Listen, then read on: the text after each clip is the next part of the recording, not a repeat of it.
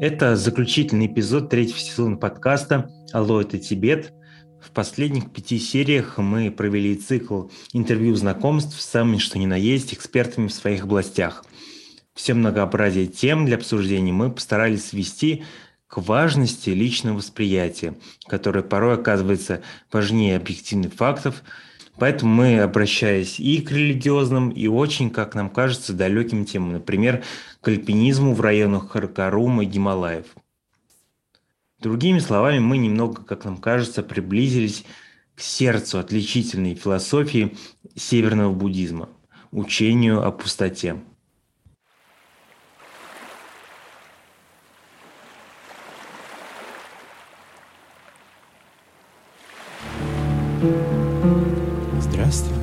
Призраки завтра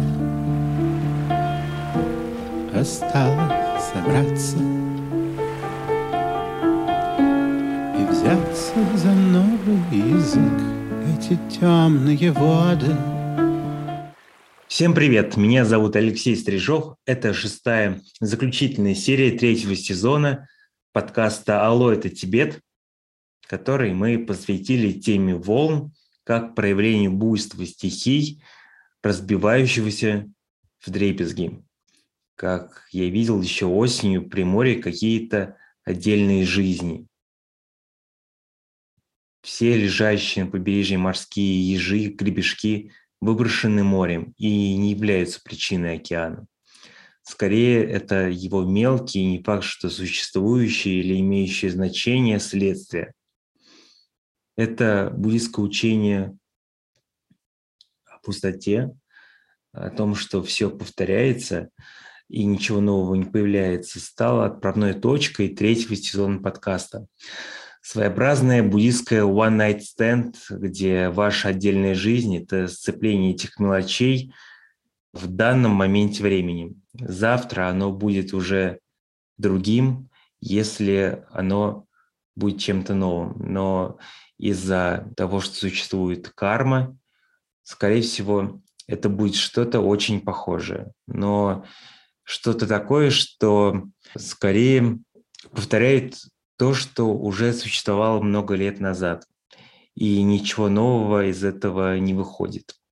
Давайте все же разберемся, как это все понимать. Ведь, как говорил в лекциях о тибетском философе Джицанкапе Далай-Лама XIV, изучение принципа отсутствия самости и развития взгляда на вещи как на лишенные самости, это как раз то, что определяет любую духовную практику как буддийскую. Вот давайте с этого и начнем. Поехали.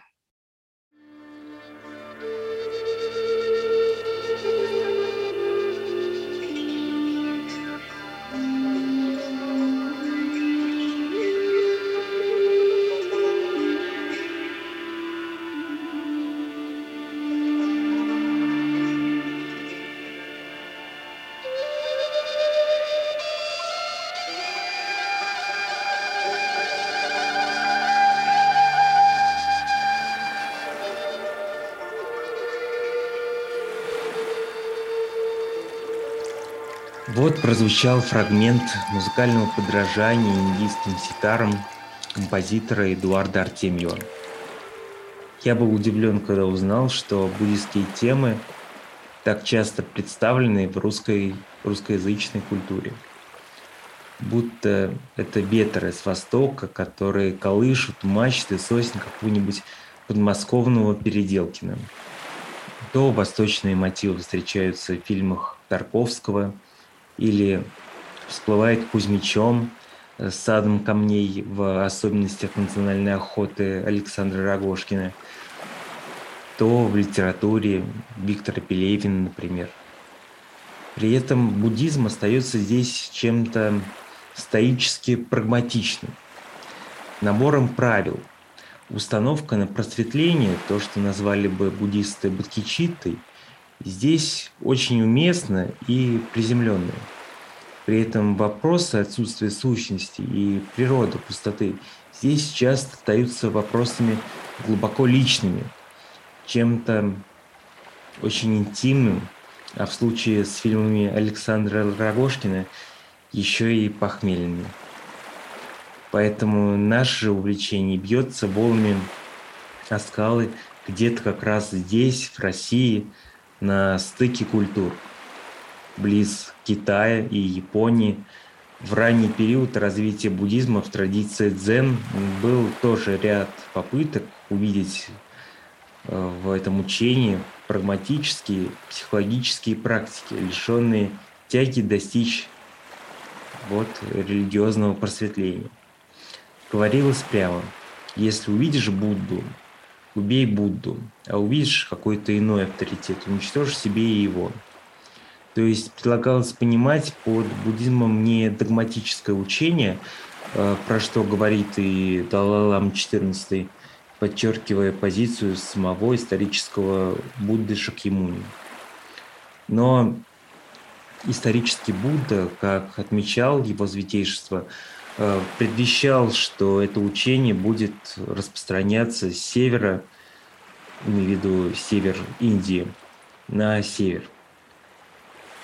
Чем же глубоко личные дискуссии в монастыре Индии нельзя в более холодной среде видеть кухнями с вином, э, вон за тем э, окном, который так рано спускающимися сумерками горит во дворе, вот за моим домом.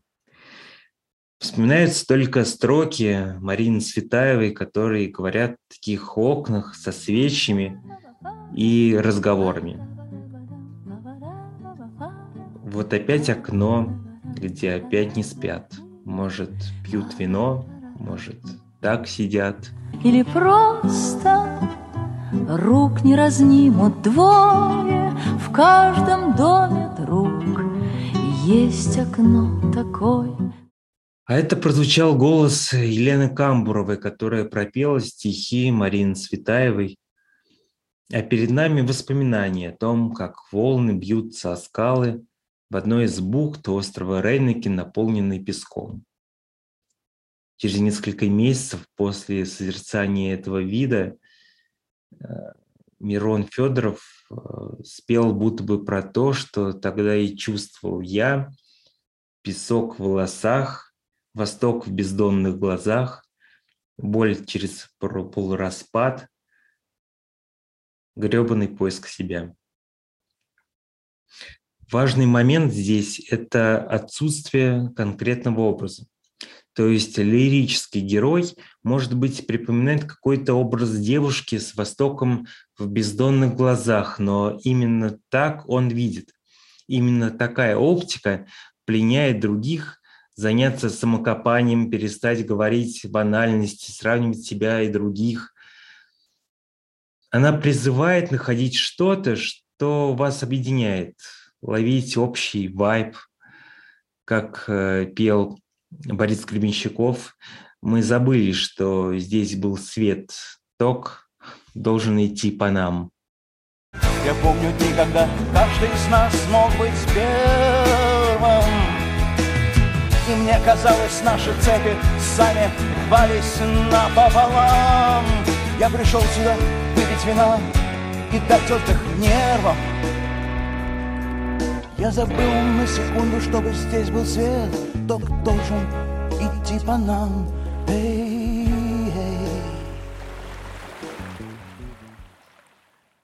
Возможно, как считает востоковед Дмитрий Поповцев, это жизнь исторического Будды без канонизации правил и была одной из причин того, что Будда Шакьямуни, который появился в середине первого тысячелетия до нашей эры, видимо, долго не изображался в образе человека. Его изображение мы находим лишь в начале новой эры, в Гандхаре, когда из буддизма, видимо, и вырастают махаянские религиозные культы. До этого же вот этот исторический Будда изображался только символами. То покажут пустой трон, то ступ, то дерево. Точного ответа на это все нету, почему так случилось. Но Известно, что в Чувалаге э, Будда отмечает, что изображение человеческих фигур лишь возбуждает воображение, отвлекает от созерцания. Нам кажется, что это очень правдоподобно. В нашем случае это то, с чего бы я бы и начал. Уйти с языка конкретного к абстрактному, метафоричному. Думаю, вот это и будет значить уважение к этому самому конкретному, интуитивному, тому, что еще не, во, не оформилось в общепринятый символ той или иной общественной морали или религиозного предписания. В этом отсутствие пустоты, в этом есть что-то новое. В основе мое собственное понимание буддийского отсутствия субъекта – Впереди Японское море, которое мураками абстрактными, но такими очевидными волнами, и которое выбрасывает ракушки и морские звезды на гальку перед тобой. В отличие от индуистского представления о перерождении душ, в буддизме нет чего-то такого, что будет перерождаться. Скорее есть работа кармы, то есть взаимозависимое происхождение, когда пустота это что-то содержательно не новое, что-то, что уже было. В итоге набор представлений о «я» и «ты» перерождается в том смысле, что исходит из одной и той же причины. В итоге доходит до правил поведения в обществе, которые нигде не закреплены, но воспроизводятся снова и снова, а в итоге-то все пусто. Не пустота же, это то есть что-то новое. Это что-то такое, что пока невозможно оформить языковыми средствами. К этому можно только приблизиться, как мне кажется, или с помощью каких-то мистических э, вещей, э, или же через игру метафор и солнца. Удивительно, но такой сильный ветер на Рейнике просто невероятный. Я привыкал несколько дней к этому, и при этом, при этом очень тепло. Я даже обгорел. Вот, э, кажется, вновь поднимается то самое солнце.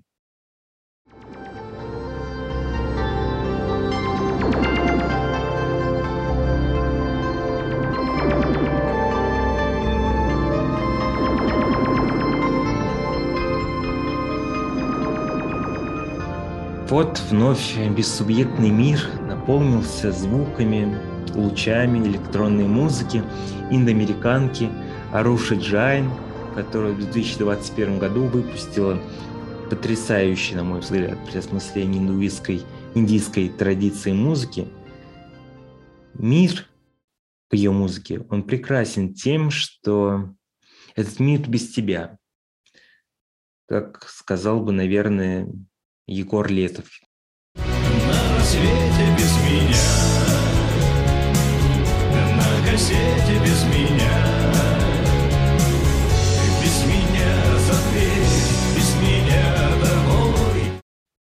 Как вы понимаете, в таком отношении нет ничего религиозного. Как писал основатель одной из школ дзен-буддизма Линдзи, вот где-то рядом тут, с Владивостоком в Китае он писал, вы и есть Будда. А известно ли вам, кто такой патриарх? Он никто иной, как вы сами.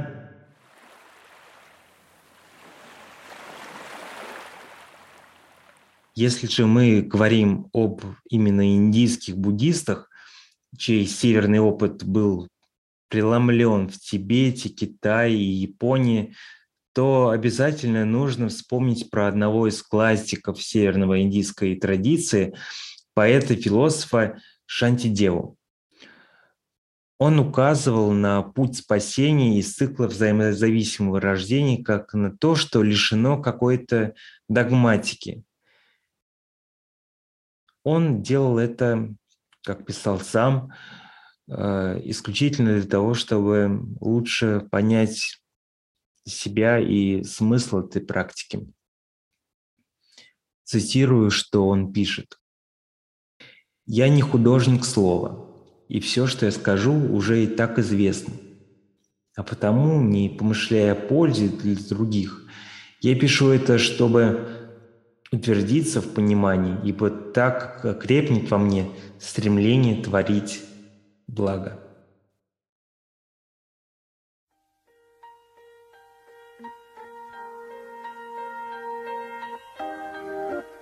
Текст Шантидевы «Путь Бодхисаттвы» много раз помогал лично мне успокоить свои страсти. Я настоятельно рекомендую его вам. Его я открывал не раз, когда как наркоман плелся за дозой нового удовольствия. Но книга Шантидевы и тексты других великих выходцев северо-восточного монастыря Наланда часто были будто бы тем ветром, который я заставал не раз на этом самом острове Рейнеги. Этот ветер вроде бы порывистый, но при этом, как я отметил, очень теплый. Перед вами стихия, которая уносит тебя куда-то дальше в море в сторону Японии.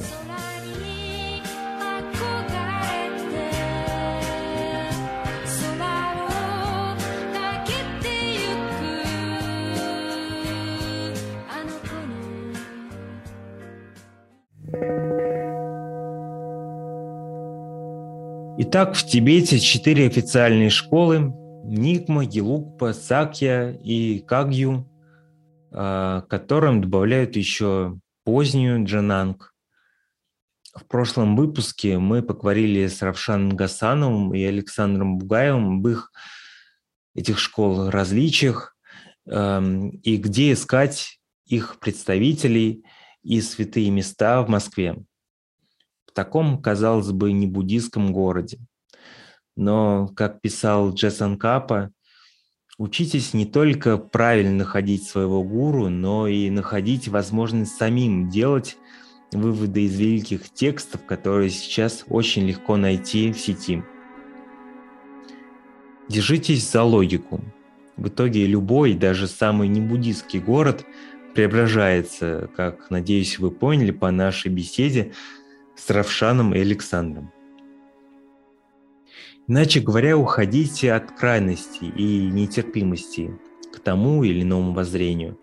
Буддизм предлагает довольно конкретные практики, как не уйти при этом в гнев, спокойнее принимать чужие взгляды на мир. Уходите только от крайностей и нетерпимостей. Так, в 1975 году нынешний Далай-Лама XIV отказался от одного тибетского культа, школы Гилуппа, э, как от того, что проповедует нетерпимость. Критично, но уважительно относитесь даже к очень религиозным текстам буддизма. Задавайтесь вопросом, а кто именно изучает эти тексты? Ведь он, как и я, тоже хочет счастья, поменьше страданий – Просто пути у нас с ним разные. Думайте о равенстве себя и даже очень далеких от вас людей. Как писал философ-стоик Сенека, уйдите в себя и там останьтесь. Я только добавлю, что именно в этой бессамости, когда не скучно быть самим собой, вот там вы и будьте.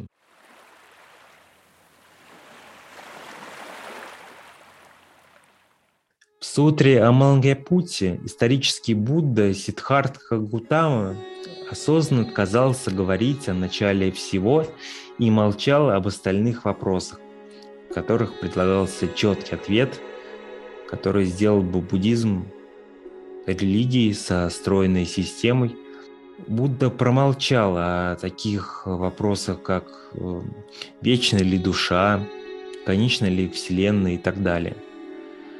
Будда, видимо, был не просто системный, но и антисистемной личностью, которая стремилась излагать стройную систему.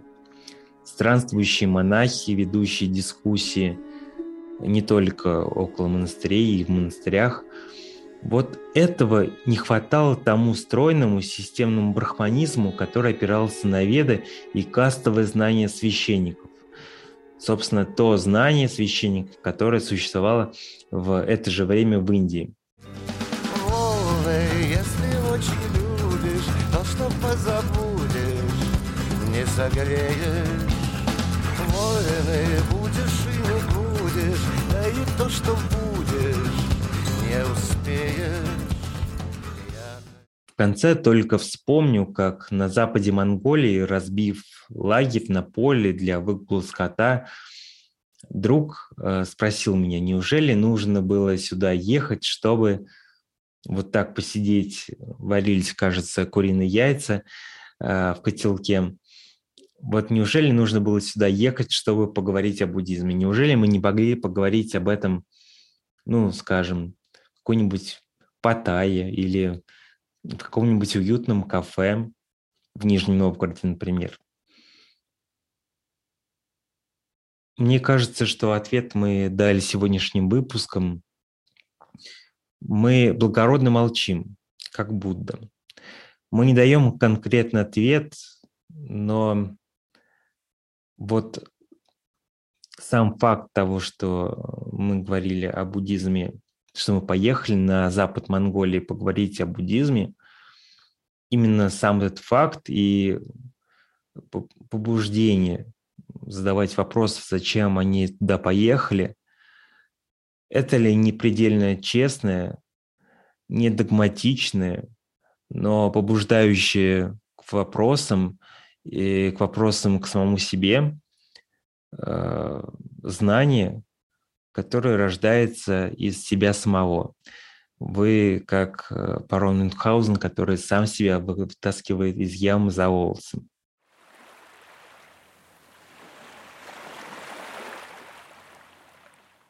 На этом же мы заканчиваем нашу шестую серию, третий сезон подкаста «Алло, это Тибет». Спасибо за ваше внимание. Следите за новостями в наших социальных сетях и мессенджерах паблика Хунт Экспресс – Подписывайтесь, если вы еще не подписались на наш подкаст на стриминговых платформах. А пока давайте задумаемся о вот этом самом здесь сейчас феномене личности, которое сейчас есть, проявление окружающего потока реальности.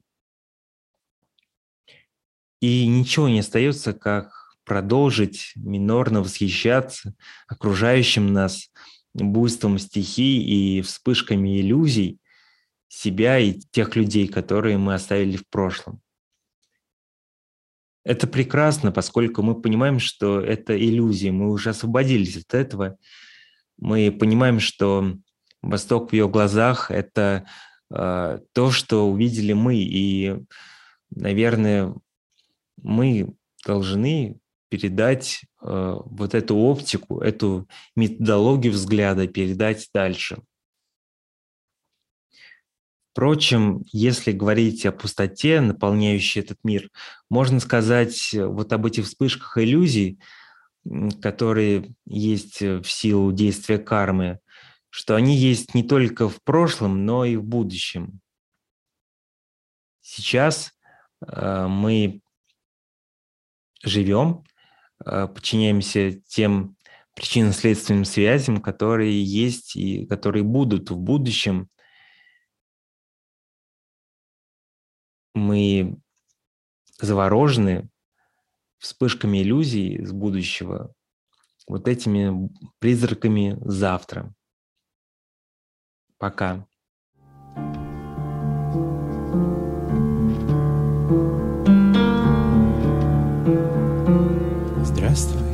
Призраки завтра Осталось собраться И взяться за новый язык. Эти темные воды Эти томные виды. Из тишины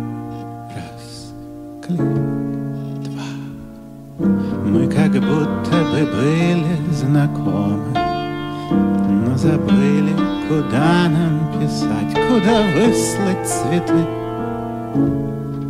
Тут не нужно больше шутить Призраки завтра.